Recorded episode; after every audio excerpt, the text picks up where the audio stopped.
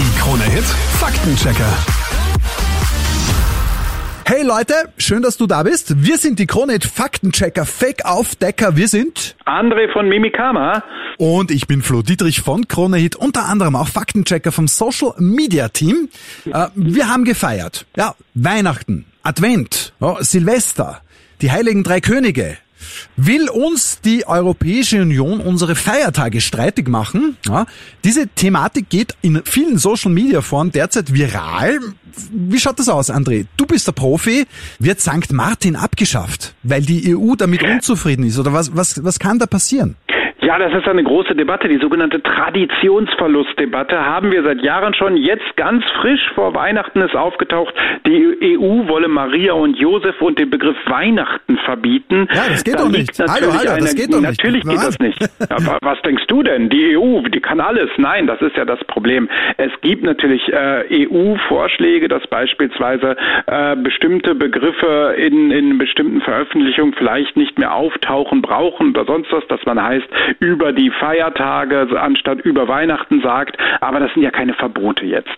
So, und jetzt kommt etwas, wo, wovon, wovon wir schon lange sprechen, dass diese Richtlinien, diese, diese Empfehlungen interpretiert werden in Richtung, dass alles verboten wird und dass wir unsere Tradition verlieren würden. Das hat eine ganz lange Geschichte. Das beobachten wir schon seit dem Jahr 2014, dass eben behauptet wird, beispielsweise St. Martin wird abgeschafft. Ganz große Nummer. Jedes Jahr im Herbst, spätestens Oktober, November wird so ein, so ein Bild geteilt, so ein, so ein Meme geteilt auf, auf Social Media, wo dann steht, ich feiere St. Martin und nicht Sonne, Mond und Sternefest. Ich feiere Weihnachten und nicht Jahresendfest. Ich gehe zum Weihnachtsmarkt und nicht zum Lichtermarkt und ich will meine Traditionen bewahren. Da wird dann immer behauptet, uns werden diese Traditionen genommen. Wir dürften nicht mehr Weihnachten feiern und vor allem, dass Feste umbenannt werden, christliche Feste umbenannt äh, benannt werden aufgrund einer Migration und dass sich Migranten wohlfühlen würden. Und das würden unsere Regierung tun. Das stimmt natürlich so nicht. Da sind wir bei Themen, die Angst machen sollen und die auch radikalisieren sollen. Wie kommt man auf die Idee, eigentlich sowas äh, viral zu verbreiten in den Social Media Foren? Was sind das für Menschen, die das tun? Wir brauchen da nicht, nicht jetzt denken, das sind böse Menschen oder Menschen, die irgendwas Schlimmes haben wollen. Das sind oftmals Menschen, die Angst haben um Tradition, um gewisse Werte, die in Gesellschaften vorhanden sind, natürlich. Und wenn, wenn es dann heißt, diese Werte wirst du verlieren, äh, ist es ja auch so, dass man die, dass diese Personen indirekt ja auch angegriffen werden. Sprich, wenn, wenn jemand dir etwas abspricht, was du gelernt hast, was du immer für richtig gehalten hast und jemand sagt, das darfst du nicht mehr, fühlst du dich ja auch dann schlecht. Und das möchtest du ja nicht. Du möchtest ja nicht irgendwie Zeit deines Lebens irgendwas falsch gemacht haben, in Anführungszeichen. Das ist einmal das eine. Das zweite ist, es geht natürlich auch um die Angst als Gesellschaft, die Identität und auch die Kultur zu verlieren.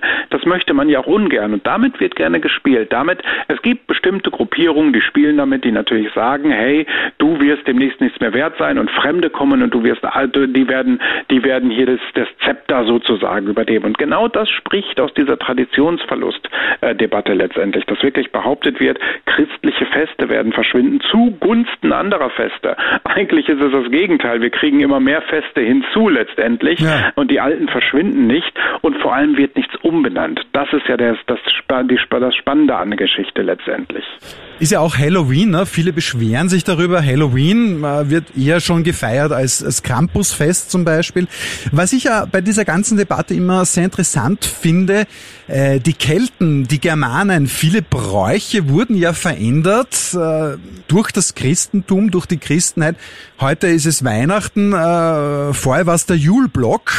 Ist das nicht auch ein Traditionsverlust gewesen? Und da hat das vor 2000 Jahren keinen interessiert. Was sagst du? Eben.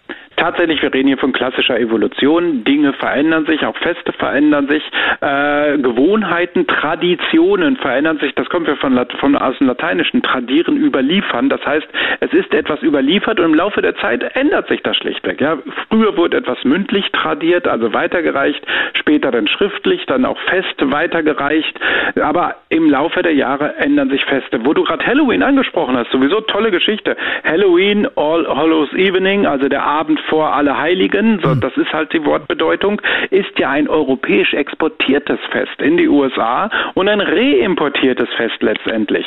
Es geht halt nur darum, dass, dass viele Menschen halt Angst vor etwas Unbekannten haben und sich einfach nicht darauf einlassen, was ja nicht schlimm ist. Ja, ich darf ja Angst vor Unbekannten haben, also eine gewisse Skepsis vor, vor etwas, was ich nicht kenne, das ist nicht verkehrt, aber eine per se Ablehnung, ohne zu wissen, worum es geht, ist immer problematisch.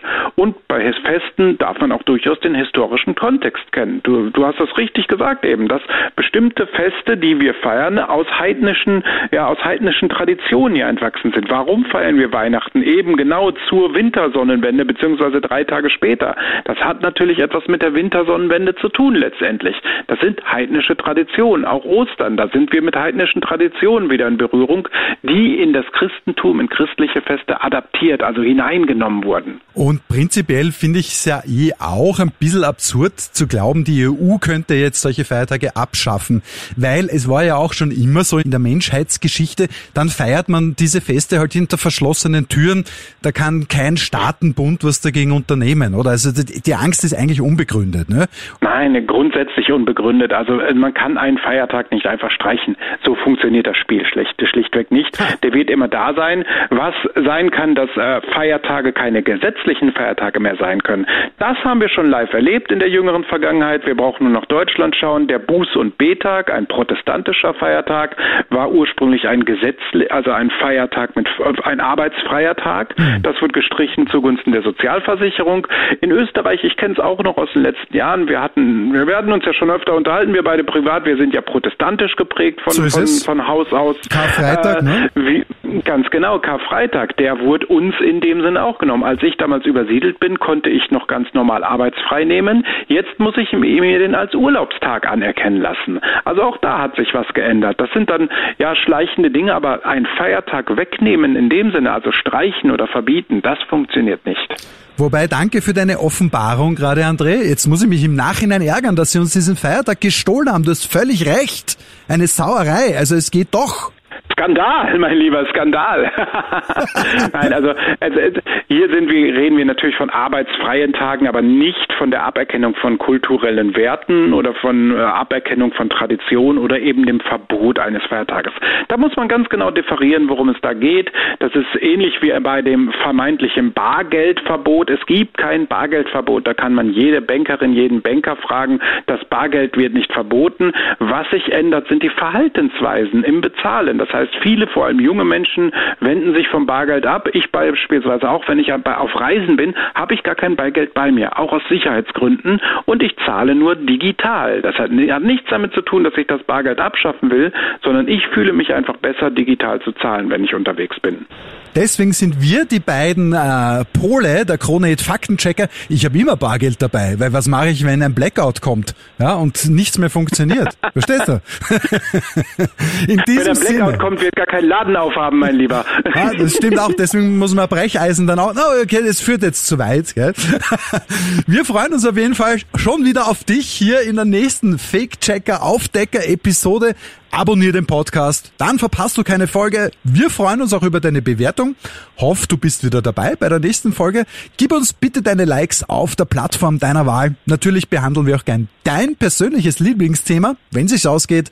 Wenn du wissen willst, was Fakt oder Fake ist, schreib uns einfach an faktenchecker at kronehit.at und see ya soon.